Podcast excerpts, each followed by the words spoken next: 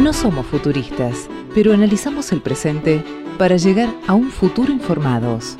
Gaceta 3.0, un podcast actualizado en el momento que lo escuches.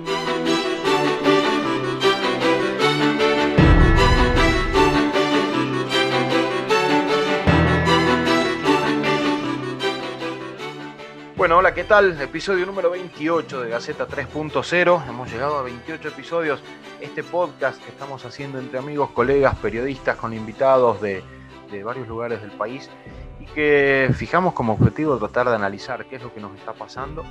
Eh, la coyuntura de la pandemia nos hizo, nos hizo hacer este podcast que creo que no lo, no lo podríamos haber hecho si no hubiese sido gracias a la, a la pandemia de la conectividad que nos unió entre diferentes regiones y venimos analizando, ¿no? Le decía, eh, qué es lo que está pasando con la pandemia, qué es lo que está pasando en la coyuntura tratamos de imaginarnos qué va a pasar cuando la cosa se termine. Bueno, semana a semana analizamos un tema. Hoy el tema fundamental, el tema que hemos elegido para analizar hoy día es qué está pasando en América. Y qué está pasando en América no solamente con la pandemia, no solamente en motivo de salud. América está venía convulsionada antes de la pandemia, la pandemia le puso un freno y cuando el bicho se fue retirando o, algunos ciudadanos se fueron eh, eligiendo salir y, retomar sus protestas sociales, empezó a haber como una, una convulsión, valga la redundancia, en diferentes países, ¿no? En Chile el referéndum, en, en, Bolivia elecciones, en Brasil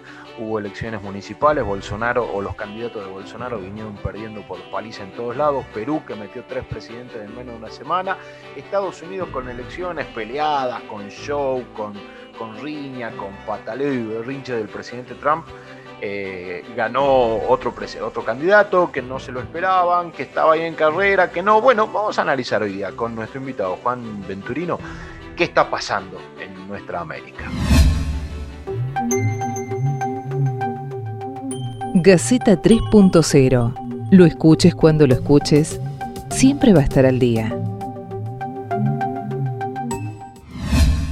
¿Qué está pasando en América? Bueno, está pasando de todo la realidad es que, América es de alguna manera un terreno fértil y bien decías vos, convulsionado. Convulsionado en varias dimensiones, ¿no? Daba la sensación más que de un incendio en una olla a presión. El tema Chile, vos hiciste una referencia recién con el referéndum. Recordemos que previo a la pandemia, es decir, nos enteramos en esta región allá por marzo de este año, parece que hubieran pasado 10 años, pero no, era en marzo 2020, eh, que se estaba, ese virus que había salido allá en, la provincia de, China, vino para acá y obviamente tiempo más tarde se ocupó de todos nosotros en el mundo.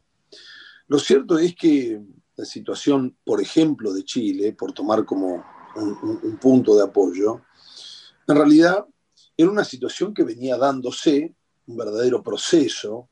Chile no había asistido a una revisión profunda, por ejemplo, de su propia constitución. Recordemos que Chile tenía una constitución que había heredado de las décadas más oscuras en la región, que eran las dictaduras. La Argentina, con una enorme dificultad, al día de hoy todavía sigue con esa herida abierta, hizo todo lo posible por modificar aquellas instancias. Chile tenía, lo tenía como una deuda pendiente, ¿sí? Había faltado al examen. La realidad es que eso, sumado a que en Chile no había esta idea del Estado, ¿no? Cuando pensamos en Estado, en general, pues, hablamos de salud, hablamos de seguridad, todas las policías, hablamos de educación, ¿eh? estas cuestiones patas universales que garantizan de alguna manera eh, un Estado tal y como uno lo piensa, ¿no? como un orden organizado. Y la realidad es que Chile no había garantizado, por lo menos para la enorme mayoría de chilenos, el acceso a pilares tan básicos como la salud y la educación. Entonces, todas estas cuestiones que estaban pendientes, que se vendían hacia afuera como el maravilloso caso latinoamericano, ¿no? De Chile abierto al mundo, con un efecto derrame, ¿no? Que era beneficioso para todos, bueno, no alcanzó, básicamente no alcanzó. Primero fueron los jóvenes, los estudiantes, que en teoría esto se dispara por un boleto estudiantil. La realidad es que ese fue de alguna manera el detonante. Todo lo demás era un caldo de cultivo donde se daban cuenta que el progreso efectivamente no había llegado para la mayoría del pueblo chileno. Así es como tuvimos todas esas revueltas, las vimos, en nuestro querido hermano, eh, este país chileno, ¿no? Entonces se fue agravando. Obviamente tuvimos una especie de cuarto intermedio, ¿no? Como una especie de armisticio durante la pandemia. Recordemos también que todo esto, no solo con un presidente recientemente electo con una, básicamente con prácticamente ningún poder, sino que además una enorme represión. Recordemos, eh, eh, esto eh, es por ahí, es prematuro verlo, pero va a haber una generación de jóvenes que van a haber perdido los ojos, es decir, y una generación de jóvenes que fue brutalmente reprimida en Chile. Eso era la deuda pendiente. La realidad es que aparentaba ser ese disparador. Ahora bien, ¿esto era solo de lo que, lo que estaba pasando en Chile? No. Claramente, y, por hacer una semblanza, ¿no? una especie de la, primavera, así como estaba la primavera árabe, esto, esto pareciera que se había contagiado en todos lados. Y en Bolivia pasó algo muy similar. Digo, muy similar con todas las diferencias, ¿no? pero muy similar en el sentido de que había un Evo Morales con cierto desgaste eh, y lo corren a través de un golpe cívico-policial o, como queramos llamarlo, pero la realidad es que hubo, un golpe para destituirlo, para correrlo, para sacarlo a Evo Morales en Bolivia. Entonces, con esas enormes diferencias vemos que la región tiene focos latentes de situaciones de extrema gravedad y más o menos parecen reencauzarse. En el caso de Bolivia, comienza a recauzarse ahora eh, con un nuevo presidente que es electo y que vendría a devolver a Bolivia eh, una, una nueva etapa, una fase democrática. En el caso de Chile, acaba de votarse el plebiscito que va por una reforma profunda de esa constitución que, como decíamos, venía con, esta cuestión, digamos, eh, tan grave que era una constitución, digamos, heredada de la dictadura, que es precisamente, parece una antinomia, ¿no? porque la realidad es que la constitución, la madre de todas las normas, que sea fruto de una dictadura, realmente eh, hablaba de que la vida democrática en Chile tenía una materia. Obviamente, como decimos, la situación económica, social, eh, que no había miras de que esto vaya a modificarse, que la educación se la, pueden, se la tienen que pagar los que pueden, que el acceso a la salud también es restrictivo, fueron los caldos de cultivo para aquellas revueltas, muchas, eh, con represión mediante, Chile se incendió. ¿eh? Se incendiaron varias veces. Y también hubo, obviamente, por parte de los carabineros, que han fogoneado esto. ¿eh? Las dos cosas. Un, poco los jóvenes que no aguantaban más, que pasaban de lo crudo a lo cocido, ¿no? El, hombre, cuando dominó el fuego de alguna manera, cambió su forma de alimentarse. Y es ese mismo fuego en el que decía, bueno, basta, ¿no? Eh, una, buena parte de la sociedad chilena dijo basta y eso es lo que habíamos visto. Ahora bien, ¿eran los casos aislados? Perú, eh, perdón, Chile, Bolivia. No, tenemos en Perú ahora en otra circunstancia, con todas sus particularidades, vemos una sociedad peruana cansada de la corrupción y un ejercicio, digamos, de resortes democráticos que hacen, que ponen como fusible al pie, ¿no? Apretan el botón y sale eyectado el presidente peruano. Ahora, no salió bien la prueba esa, porque había una especie de decir que sí salió bien, sí salió bien, por un tiempo, con Áñez en el caso de Bolivia y Bolsonaro hoy. Recordemos que Bolsonaro es electo en Brasil con el principal contendiente, digamos, en la disputa electoral, preso, Lula da Silva. Puesto preso en condiciones que no, digamos, al día de hoy no quedó tan claro ese nivel de corrupción que hicieron ver y que con bombos y platillos ponía no solo al acusador como ministro de justicia, sino que además corría de la escena a, Lula da Silva, bueno, y, obviamente su sucesora, ¿no? Dilma Rousseff.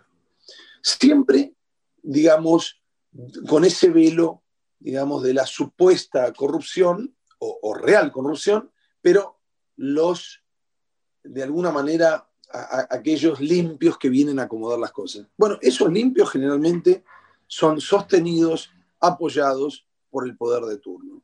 Y aquí es inevitable contar también eh, esta, este, este término que tanto se ha hablado, ¿no? El lawfare, ¿no? La guerra por otros medios, que tiene momentos, que tiene procesos y que es mucho más complejo que decir que solo una guerra judicial. La realidad es que Latinoamérica toda tiene, eh, digamos, sus instituciones, si bien tienen, en algunos casos tienen más años y en otros, son instituciones relativamente débiles. Y si bien no tenemos hoy dictaduras establecidas, sí tenemos golpes ayornados a la nueva era y tenemos, digamos, también ataques muy duros del poder a través de esto que decimos que es el lofer. ¿En qué consiste? El proceso es más o menos el mismo, que va cambiando de color, se va modificando, se va ayornando, se va de, alguna manera eh, maquillando. Pero siempre es la misma lógica, ¿no? Es un líder que es más o menos derrotado por un porcentaje mayoritario de la población, se lo tilda de populista, Obviamente también tiene algunas, algún asidero esta idea de pensarse eternos, esta idea eh, unipersonal. En eso generalmente cometen algún error, como fue el caso de, Evo Morales mm, sintiéndose eterno, y eso abre la puerta a que a través de determinados mecanismos bastante más sofisticados, porque no es un mecanismo mecánico y obvio, empiezan a degradar la imagen de ese líder popular lo degradan a través de los medios de comunicación, utilizan también alguna, algún grupo político afín, utilizan resortes que tienen que ver con eh, la justicia o algunas instituciones, y todo eso en su conjunto termina construyendo una imagen demonizada para luego, sí, primero ridiculizada, después, eh, digamos, Mm, la palabra sería, eh, después de ridiculizada, antes de demonizada, de alguna manera eh, se, lo, se, lo, se, lo, tilda de, magnificencia o de, digamos, eh, esta tentación, tentación de sentirse únicos, ¿no? de, de verse de alguna manera como destinos manifiestos, y obviamente una vez que eso empieza a calar hondo en porcentaje de la, de la sociedad, luego ya viene el ataque concreto, que generalmente es un ataque judicial, ¿no?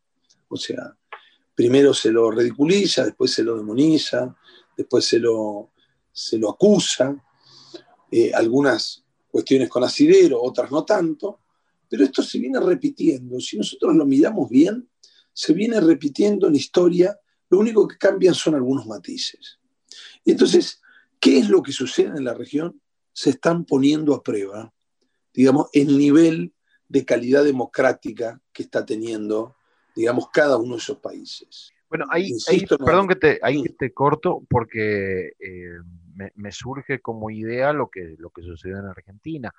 Eh, digo, Chile con una brutal represión, con, el detonante del aumento del boleto, que los estudiantes salieron a, marchar, se despertó la sociedad y nos dimos cuenta de que el modelo chileno no era ninguna joyita, era un modelo de, exclusión y un modelo eh, exclusivo para quienes tienen la posibilidad de pagar el acceso a la salud, a la educación y después a un trabajo mejor remunerado. El resto a sobrevivir como pueda.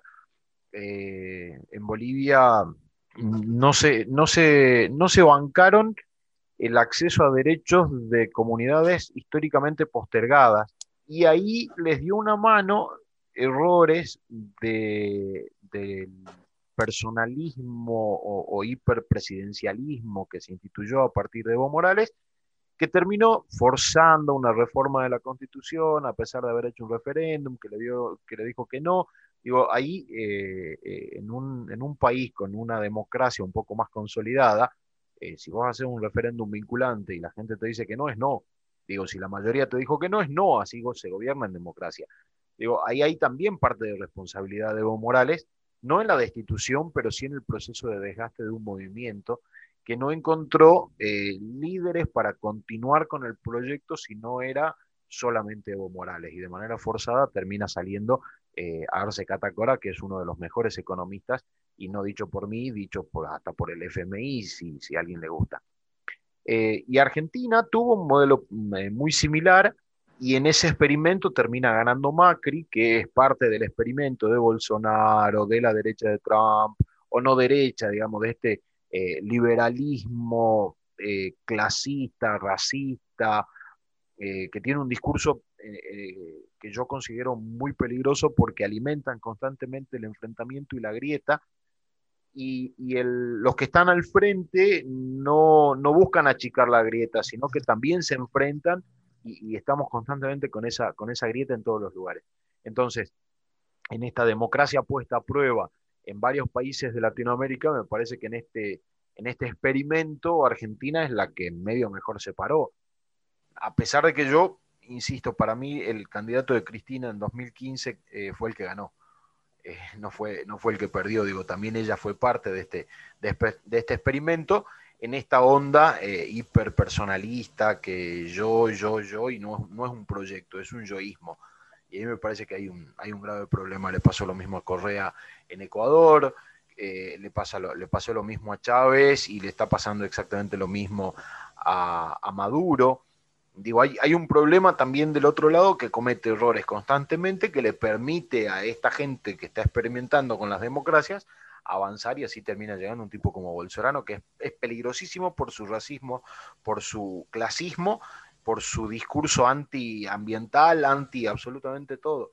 Eh, entonces, eh, es un experimento también peligroso, digo, ¿no? Para, la, debilidad o lo endeble de las democracias latinoamericanas.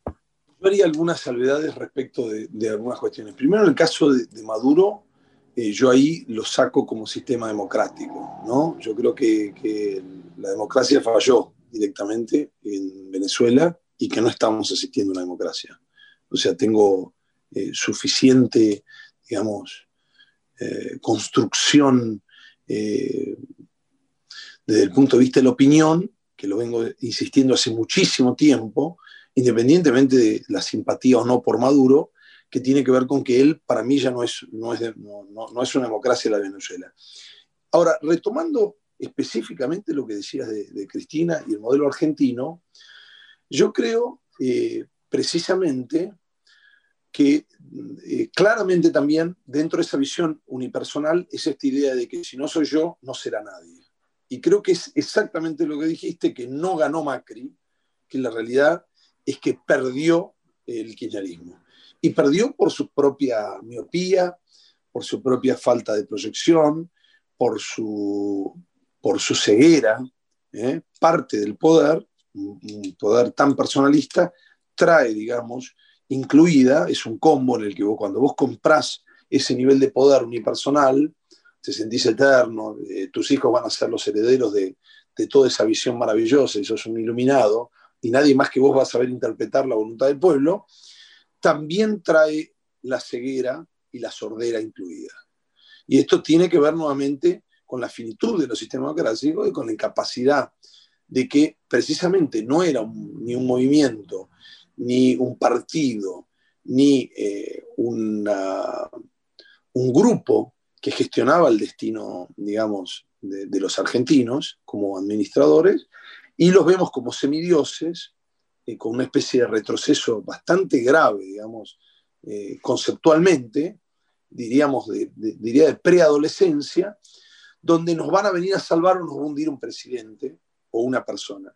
Y eso también es parte, digamos, del de, eh, el fracaso, digamos. no hay una construcción colectiva, hay una idea, digamos, mm, un preconcepto preadolescente de al, que alguien nos va a salvar. Y en realidad, la realidad es que a la Argentina le faltan políticas públicas de Estado, le faltan partidos y le falta también ejercicio democrático para que no haya nadie, ninguna persona, no sea Cristina, no sea Néstor, no sea Macri, ni Alberto, ni nadie, que sientan que si no son ellos no será nadie. Hay un libro maravilloso, digamos, en los Estados Unidos que dice El destino manifiesto. Y parte de la visión del mundo tiene que ver con la respuesta a si nosotros no somos, ¿quién será? Si no soy yo, ¿quién sería? Una especie de salvadores. Eso realmente nos conduce a un callejón sin salida. Y obviamente a medidas cortoplacistas con una falta, digamos, total de visión de conjunto y de proyección de largo plazo. Creo que eso es común a la región, tiene que ver con eh, la calidad de nuestra democracia eh, y sobre todo, más que de la democracia, eh, de las vapuleadas instituciones. No hubo nadie que quiso, o sí, si quiso, habrá querido, pero que pudo construir institucionalidad en la región. Lo único que hubo en realidad son detractores, o con peleas, como decimos, destructivas, eh, y, nadie lo pudo hacer.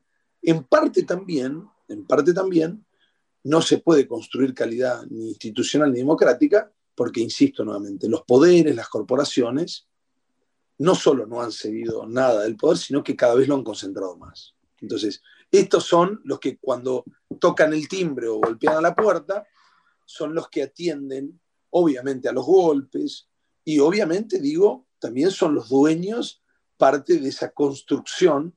Recordemos la pelea de Cristina y Néstor con Clarín. Digo, Clarín sobrevivió y ellos, digamos, se tuvieron que ir. Una especie de juego de suma cero donde las corporaciones claramente juegan un papel preponderante. Ahora, eh, eh, hay, una cosa en la que puedo llegar a discernir. Me parece que en algún momento de la Argentina, y no hace, no hace mucho, hubo un proyecto de país pensado a largo plazo. El problema era que ese proyecto de país pensado a largo plazo era, eh, sí, la patria es el otro, pero si la manejo yo, y la patria es el otro si seguimos nosotros. Eh, como, como una institución que era Néstor, Cristina, seguirá Máximo y, y dale que va pero el proyecto de UNASUR, el proyecto del Banco del Sur y, diferentes proyectos de, otorgar derechos, como eh, la asignación universal por hijo como base y demás, me parece que eran unos proyectos que pensaban en una Argentina hacia el futuro. Alguien le molestó, eh, y, evidentemente alguien de afuera le termina molestando porque esta unión de las repúblicas americanas termina molestando a alguien desde el ALBA, desde el ALCA, desde el no al ALCA, eh, me parece que ahí hubo una, molestia, una molestia importante. Perjudicado desde adentro por los personalismos, estos de los que venimos hablando, pero este, fogoneado desde afuera, pero como proyecto me parece que estaba buenísimo, tanto para la Argentina como para la región, y te das cuenta cuando aparecen eh, los liberales a gobernar que eh, tiraban abajo a la UNASUR, el Banco del Sur no funcionó nunca más, eh, la UNASUR no, no anduvo más y esto fue goneado por, digamos, la derecha de Macri, Bolsonaro, de Áñez, eh, Piñera. Entonces, este, el, sí, ellos son los representantes. En realidad, detrás de ellos ahí están las corporaciones. Claro, son las De cualquier manera, yo, gobiernan para, para el pueblo. Me hubiera gustado creer en eso. Yo creo después cuando, cuando escarbás desde lo discursivo era maravilloso. Después no sé si en la práctica eh, realmente había consistencia en eso. Eh, sí, discursivamente estaba bien y, de hecho hubiera sido maravilloso. Lo que pasa es que ahí, en, parte de tu explicación, por ahí está mi mirada por ahí descreída de esto, es que si vos realmente querés construir eso, lo primero que haces es bajar, digamos, tu primera prerrogativa es entender que vos sos finito y que en realidad las instituciones o esa idea o esa fantasía, ese deseo, ese sueño, claramente debería trascenderte. Y no, no hemos podido con eso. O sea, dos cuestiones. Primero, a la noche todos salen a alimentarse. Y el hambre está y las corporaciones van a ir por, por su, digamos, van a comer, no importa quién. Y, segundo, y por eso ahí, había que haber, se necesitaba responder con el doble de institucionalidad. Y segundo es que si eso era cierto y era serio, dejabas afuera los personalismos, ¿no? O sea, te sacabas los zapatos del personalismo y, convencido en que ese era el, horizonte a seguir. Yo no lo vi con, con tanta voluntad, voluntad o consistencia. Hubiera sido fantástico realmente nos debíamos, nos debemos, la región se debe, políticas de largo plazo y un UNASUR que trascienda los personalismos.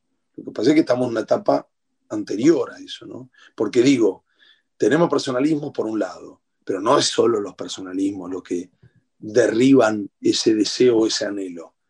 Detrás hay intereses muy oscuros que tienen que ver con las corporaciones, que tienen un enorme peso en el mundo, por supuesto, y en la región más, y que tienen que ver con las operaciones.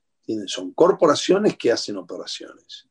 Digo, si uno analiza eh, que en Estados Unidos hay operaciones mediáticas con instituciones que relativamente funcionan para determinadas cosas. Obviamente hay elementos que no van a tocarse. Eh, eh, el lobby, por ejemplo, armamentista, en inversión en armamentos, eh, Estados Unidos justifica el 40% del gasto militar mundial. No va a haber ningún presidente, ni negro, ni blanco, ni naranja, que modifique eso. Entonces, hay determinadas cosas que no van a modificar. Ahora, salvando eh, esas, eh, estas cuestiones, la Argentina y la región tienen que enfrentar un debate más complejo que es una mirada a largo plazo sobre todo de qué quieren ser no tanto qué son, porque lo que son podemos discutirlo. Ahora, ¿qué queremos ser? Argentina tiene, por ejemplo, un debate pendiente, urgente y necesario, que es si su modelo, la agroindustria, su modelo agroexportador, con una economía bimonetaria, que básicamente le sirve a los enormes, a los enormes, digamos, corporaciones, las corporaciones de los granos, las corporaciones que operan no solo en la, Argentina, no, tenemos que ser ilusos, sino en la región, eh, esas que le sirven a esas cuatro, cinco, diez corporaciones, nos juegan en contra y nos duelen todos los días en los callos a cada uno de los argentinos. Porque los que se benefician con esto son menos del 5% de la población de la Argentina. estas cuestiones son un debate. El debate es si queremos ser nuevamente la industria sojera con algo de carne, o si queremos combinar a, nuestro modelo agroindustrial un poco más de industria, un poco de valor, más valor agregado. Pero bueno, este nuevamente es un debate que la Argentina no se ha podido dar. Ahora, el problema es que este debate no se, puede, no se está pudiendo dar en ninguno de los países del continente, porque la urgencia siempre nos lleva opuesto a, lo importante y la coyuntura no nos deja ver a, nada que pase dentro de, una semana. Digo, lo máximo que pueden planificar hoy en la Argentina es cómo resolver la logística para repartir la vacuna contra el COVID cuando llegue. Es a, lo más largo plazo que podemos aspirar hoy porque tenemos la gente con hambre, la gente sin laburo y, todo lo que tienen que resolver tienen que resolverlo ahora. Arce Catacora asumió en Bolivia y se encuentra con un panorama bastante similar. Eh, porque gobiernos anteriores, y generalmente liberales o de derecha, o como le llamen, eh, cada uno en una etiqueta, eh, lo que hacen es endeudarte, empobrecerte, achicarte el Estado y el rol del Estado termina siendo fundamental. Pero te hacen creer a la vez que el Estado es un parásito que te saca guita de los impuestos a la gente que, produce. Cuando vos no podés producir si el Estado no te da las condiciones para que vos puedas producir, vender, comercializar, que haya consumo y etcétera, etcétera. Digo, estamos dando vuelta en, el mismo círculo y no podemos avanzar a nada que nos, que nos depare pensar a, a qué, vamos, qué va a pasar el lunes, qué hacemos el lunes, si tenemos que resolver mañana darle de comer a la gente. Bueno, e, el problema nuevamente es que la, estructura económica en la que está basada la Argentina, digamos, además de haber metido en 60 años al menos siete entre devaluaciones y mega devaluaciones, que tiene que ver con enojarse, es como darse un tiro en el pie, al margen de esa cuestión, la Argentina es el único país en el mundo que está en un proceso lento, pero consistente, eh, de desindustrialización. Entonces, esto realmente es muy grave y que las únicas políticas de Estado en la Argentina sean muy importantes, pero las únicas, es muy grave también. La, discusión sobre el suelo de las Malvinas y la discusión eh, puesta sobre la cuestión de los derechos humanos. Fuera de esas dos cuestiones, la Argentina no respetó, o sea, no se pudo dar a sí misma ninguna política de largo plazo. Y eso es lamentable y es triste porque el resto de los países no, nunca habían eh, desarrollado o no habían logrado el nivel de desarrollo industrial que había tenido la Argentina 50 años antes. Esto tiene que ver básicamente con errores tomados por la alta dirigencia y por una sociedad adormecida que no le ha sabido decir, señores, miren que esto no se toca. Ahí hay este un problema, ahí noto, noto que hay un problema y, vuelvo sobre que no es solamente de Argentina. Digo, eh, cada uno que viene te dice, este es mi proyecto a largo plazo, proyecto, idea, ponele. Eh, pero cuando mm. viene otro, dice, no, no, no, aquel no sirve, es este. Y probablemente eh, algo Eso es lo destructivo. Claro, algo de lo de este puede estar bueno y algo de lo del otro puede estar bueno, pero ninguna cosa se mantiene porque son ideas eh, o conceptos políticamente totalmente opuestos. Entonces, eh, ahí tenemos un problema de alimento de la grieta. Digo, no, no sé si existe la ancha avenida del medio, pero no hay, a ver cómo llamarlo, una grandeza política o, falta de mezquindad política en la dirigencia en general, sea de izquierda, de derecha, de arriba o de abajo, que diga, bueno, paremos. Hay un proyecto a largo plazo donde queremos llegar. Bien, eh, no debemos hacer esto y podemos hacer esto. Y esto que hizo el anterior Tapiola, sigamos, y esto que estoy haciendo yo y el que venga, hay dos, tres puntos que los van a seguir manteniendo. Pero, pero no existe, digo, eso en Argentina está pasando, eso eh, en Chile vino, vino pasando a la inversa, porque en Chile vinieron sosteniendo las mismas políticas de izquierda y de derecha, pero las mismas políticas centrales basadas en una constitución que encorsetaba la democracia era una constitución dictatorial, eh, eh, sin acceso a la educación, sin acceso a la salud, pero tanto la izquierda como la derecha mantuvo ese statu quo.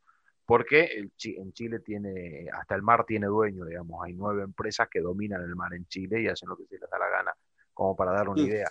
Y en Perú pasan cosas similares, en Brasil eh, pasó más o menos lo mismo, después de un periodo de Lula y de Dilma, apareció un Bolsonaro, no, nada de esto sirve, vamos, vamos por otro lado. Bolivia pasó exactamente lo mismo cuando gobernó Áñez, dijo, momento, este, bueno, gobernó cuando estuvo Áñez, dijo, a ver, se me corren de acá, que esto lo hago yo así, y, en Ecuador pasa exactamente lo mismo con Lenín Moreno, que, derrumbó absolutamente todas las políticas públicas de, de Rafael Correa sin decir si son buenas, malas, más o menos, y, entonces tenemos una, una dirigencia política mezquina que nos viene arruinando la sociedad. Yo, eh, es inevitable citar un ejemplo que cito siempre yo, que tiene que ver con los Hutus y los Tutsis en África. Y vos me decís, ¿qué carajo tiene que ver eso con la Argentina y con la región? Y, yo te lo respondo de una manera simple. Esos muchachos, eh, digamos, Hutus y Tutsis, no tenían nada de diferente. Eran primos hermanos. O sea, no hay, no, no hay manera de reconocer una diferencia tenían algunas costumbres distintas. Sin embargo, vino el colonizador y lo primero que hizo fue darle derechos y reconocer una minoría en desmedro de, otra o una mayoría, digamos, pero era lo mismo básicamente. Y ellos se tomaron en serio estas diferencias y no solo se odiaron, sino que llevaron a la práctica, digamos, básicamente una guerra y se empezaron a matar unos contra otros. Una vez que empezó el odio, no hubo manera de frenarlo. Al día de hoy hay todavía enfrentamientos latentes. Parte de lo que nos pasa en Argentina y que pasa en la región tiene que ver con que nosotros, entre hermanos, también estamos enemistados. Esta grieta, digamos, viene de la fundación y de alguna manera fue alimentada y fogoneada por distintas facciones. Lo cierto es que ese debate no se transversalizó, no se pudo ir a profundidad, al hueso, resolverlo y seguir adelante. Esto que bien decías vos en el caso de Brasil, en el caso de, de, Chile, por ejemplo, eh, hay ejemplos de cierta consistencia, pese a todos los problemas que tiene Chile, que también los tuvo, por ejemplo, Brasil. Brasil desarrolló cierta industria pesada, cierto desarrollo extractivo, pero era inevitable pensar en el ejemplo cuando vos citabas en esto hablar de África. Y África no puede ser más rica en recursos, no digo ganaderos, no en la tierra, sino desde el punto de vista extractivo, desde lo que tiene eh, debajo, y no puede ser más infinitamente pobre de lo que es. Y esto tiene que ver con que hay alguien que se sirve de esto y que fogonea, ¿sí? que son los dueños de los diamantes, que son los dueños de, determinados metales que son únicos y que son necesarios para la construcción de microchip, para el oro, para la plata y para todo lo que nos podemos imaginar. y, y, el aluminio, y puedo seguir nombrando in eternum. Y tiene que ver con una falta de identidad y de un desarrollo de la conciencia.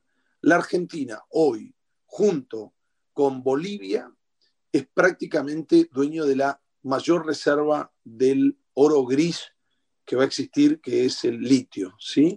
El futuro va a venir a través de, de baterías más delgadas y con una altísima prestación. ¿Hicimos algo respecto de eso? ¿Discutimos algo respecto de eso?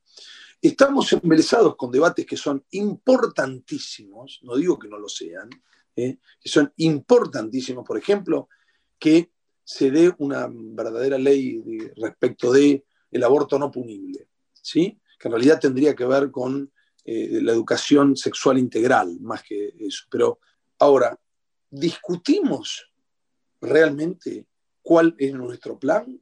¿Debatimos por qué llegamos a ser una economía bimonetaria? ¿A quién le sirve esto? ¿O qué es lo, cuál es el modelo de la Argentina de los próximos 25 años? ¿Qué es lo que la Argentina quiere venderle al mundo? Ya no hablemos de la región Mercosur, digo, si nosotros queremos tener eh, empleos de calidad, tenemos que ver en qué somos buenos. Para ver en qué somos buenos, tenemos que ver qué vamos a producir y todo eso es un proceso. No hay nada, digamos, pensado. Eso para la Argentina. Y para la región pasa exactamente lo mismo. Aquellos dueños de la manija, los dueños del poder, no quieren tener que estar dando explicaciones. Entonces, esto es lo triste, que haya facciones, grupos políticos que les sirva la gente necesitada, que capitalicen esas cuestiones, que en, Chile, por ejemplo, como decías recién, haya una, una carta magna, una constitución que venga desde la dictadura, es un tema claramente no resuelto, y cuestiones que son atávicas, que tienen que ver, insisto nuevamente, con eh, soluciones dicotómicas. O todo es blanco o todo es negro. Y este es parte del problema que nosotros estamos atravesando. Y, también podría explicar la debilidad en nuestras instituciones. En principio yo diría con una eh, falta de resolución de la identidad. Este como primera medida. Porque esa división nos acompaña, te diría, prácticamente de la fundación. Todos los países tienen dificultades, pero hay cuestiones sobre las que no hay discusión, o sea, independientemente de las diferencias. Y esas cuestiones son las que nosotros debatimos todos los días. Es difícil que haya una reunión entre cuatro argentinos si no se hable de política. Sin embargo, no hemos podido resolver cuestiones elementales, como por ejemplo entender cuál es nuestra moneda. Esto no es de ahora, hace 50 años que nosotros no resolvemos uno de los principales problemas que tiene Argentina, que es que efectivamente no es dueño de la moneda con la que comercia. Todos los bienes de alto valor están transados en dólares, por ejemplo. Ahora, eh, como para darle, como para ir redondeando, digo, eh, me parece que en Argentina hay un debate clave que viene a quitar el velo de quién es quién en esta historia eh, y qué quiere cada quien para la Argentina. Y creo que ese, ese, ese debate es el de el aporte extraordinario a las grandes fortunas. ¿Por qué? Eh, si nosotros hablamos de que hay eh, no gobernadores, eh, corporaciones que quieren gobernar a la Argentina en pos de sus propios intereses, corporaciones en Bolivia que quieren gobernar Bolivia, en Brasil que quieren gobernar Brasil, etcétera, etcétera, país por país. Sí, digamos que no quieren gobernar, que ponen a títeres para que gobiernen en su nombre. Claro, pero eh, en pos de sus propios intereses, que no son los intereses de la mayoría y que no son los intereses de los vulnerables, que son los que, los que siempre terminan más jodidos en cada una de, de las historias. Entonces, eh, eh, si no gobiernan ellos, tienen a su gente que los defiende, que generalmente son políticos y que ocupan bancas. Me parece que quedó claro en el, en el aporte extraordinario a las grandes fortunas quiénes quieren esta historia. Digo, quiénes están defendiendo a las mayorías y especialmente a los vulnerables y quiénes están defendiendo a los poderosos de siempre con la excusa de que, eh, bueno, si hicieron la guita, la hicieron porque pagaron impuestos, porque generan riqueza, porque son ellos los que dan este, trabajo genuino y demás, que es Esa es una falacia. Esa es una falacia ya. Es una falacia. Ya Entonces, partimos de una falacia porque lo primero que hay que saber y decir tiene que ver con lo siguiente. Aporta más un, un ciudadano que percibe sus saberes y que, y que da mayor porcentaje de, de, todo lo que trabaja, porque hay un porcentaje que trabaja, digamos, del año, que trabaja para pagar los impuestos, que alguien que es absolutamente rico. Entonces, ya la primera falacia tiene que ver con que, si bien es regresivo y todo, termina pagando más. Una persona que está cerca de ser pobre, porque tiene un ingreso menor a 100 mil pesos en una familia tipo, ya paga una especie de tributo a sus ingresos que alguien que tiene 250 empleados o que tiene, por ejemplo, 100 propiedades. Ese concepto es partir, por ejemplo, de una mentira. Entonces, eh, digamos, decir que ellos ya compensaron y ya pagaron sería ya de por sí una falacia, en realidad. Porque terminan, pagamos más impuestos quienes menos tenemos en comparado con los que más tienen. Claro, pero me resulta interesante ese debate digo, ¿no? Eh. Parece que queden claro quién es quién, insisto, en esta historia, porque tenemos un grupo de diputados y de senadores nacionales que defienden a los poderosos y un grupo de diputados y senadores nacionales que eligen este camino del, del, aporte extraordinario, pero no por el aporte en sí, que es muy interesante y todo, porque se van a recaudar 300 y pico de miles millones de pesos y que van a ir repartidos pero me parece que el debate está interesante en esto de lo que venimos hablando. ¿Qué es lo que le falta a la Argentina? Si le falta institucionalidad, tenemos problemas si, dentro de las instituciones tenemos gente que prefiere defender a los poderosos con argumentos falaces que al resto del pueblo, que es la mayoría, el 90 y pico por ciento, porque los que van a pagar el aporte extraordinario, que son los, los dueños de la guita real y verdadera y el poder real y verdadero, es el 0,02% de la población. Entonces ese debate me parece interesante por ahí creo que es parte de la solución empezar a reconocer quién es quién y ver a partir de ahí hacia dónde queremos ir. Digo, si queremos eh, trabajar para ellos o queremos trabajar para, mm, para el pueblo. Y, ahí me parece muy, muy interesante una frase de, un, de un, psicólogo, eh, de un psicólogo argentino que es una eminencia, Alfredo Grande, que dice la potencia de la transformación está en lo comunitario. Absolutamente. Las grandes corporaciones nunca trabajan por lo comunitario, trabajan por ellos, que son un grupito chiquito. La comunidad no les interesa. De hecho, las corporaciones no tienen vida propia, tienen, en realidad tienen estos operadores, y esos operadores cuelan su discurso aparentemente, digamos, ayornado y en teoría en defensa de la competencia, del beneficio y que en realidad ya lo hicieron, en realidad lo que están haciendo lisa y llanamente, es defender los intereses de esas corporaciones. Nuevamente, ese discurso, digamos, es repetido hasta el hartazgo. Eh, no sería nada que sea repetido por algunos alcahuetes repetidores, sino que en realidad tienen, digamos, un espacio para repetir esa mentira. Recordemos que una mentira, ya lo decía Michel Foucault, ¿no? una mentira repetible termina teniendo, eh, repetida X cantidad de veces, termina convirtiéndose en una verdad. ¿no? Entonces, digo, como construcción colectiva en la comunicación es muy importante, ¿no? los espacios que se ocupan por eh, estos operadores, como decimos, alcahuete, no importa la función que tengan, pero que amplifican su discurso precisamente, precisamente, y no es inocente, porque eh, ese poder de repetición está magnificado nuevamente porque eh, los medios y gran parte de ese discurso tienen dueños. Como primera medida, la Argentina debe asistir a un debate más profundo antes de qué es, porque no lo tenemos claro, yo creo que no sabemos qué somos, la región lo mismo, digo, ¿no? Pero haciéndonos carne de, de nuestra cuestión, y luego, sobre todo y más importante, es qué queremos ser.